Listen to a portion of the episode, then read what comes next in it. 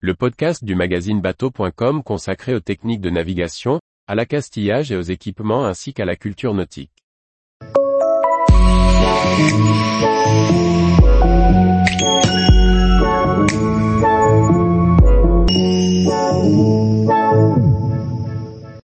Direction intégrée et joystick en option pour les nouveaux moteurs Suzuki. Par Chloé Tortera. Les moteurs Suzuki DF350 AMD et DF300 BMD sont tous deux dotés d'une nouvelle direction hydraulique intégrée, avec assistance électrique.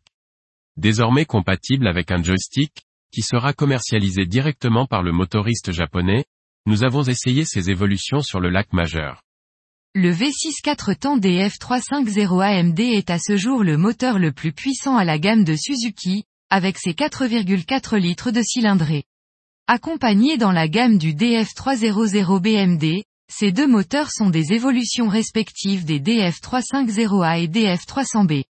Ils conservent les nouveaux carters d'embase, dont la largeur frontale réduite de 4% augmente la vitesse de pointe de 2%, sans augmenter la consommation.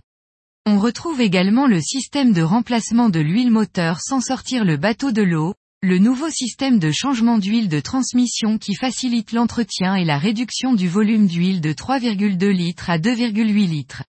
Le trajet de l'huile de transmission, redessiné, réduit la hausse de température de l'huile pour une meilleure fiabilité.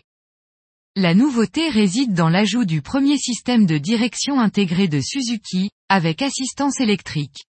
Cela permet de dégager le tableau arrière ou la bassine, mais aussi un gain de place pour relever le moteur complètement. Le montage s'en voit facilité et la manœuvre et le confort de pilotage amélioré.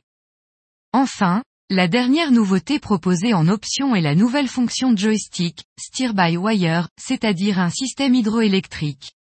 Celle-ci est compatible uniquement avec ces deux modèles de moteur et facilite la navigation.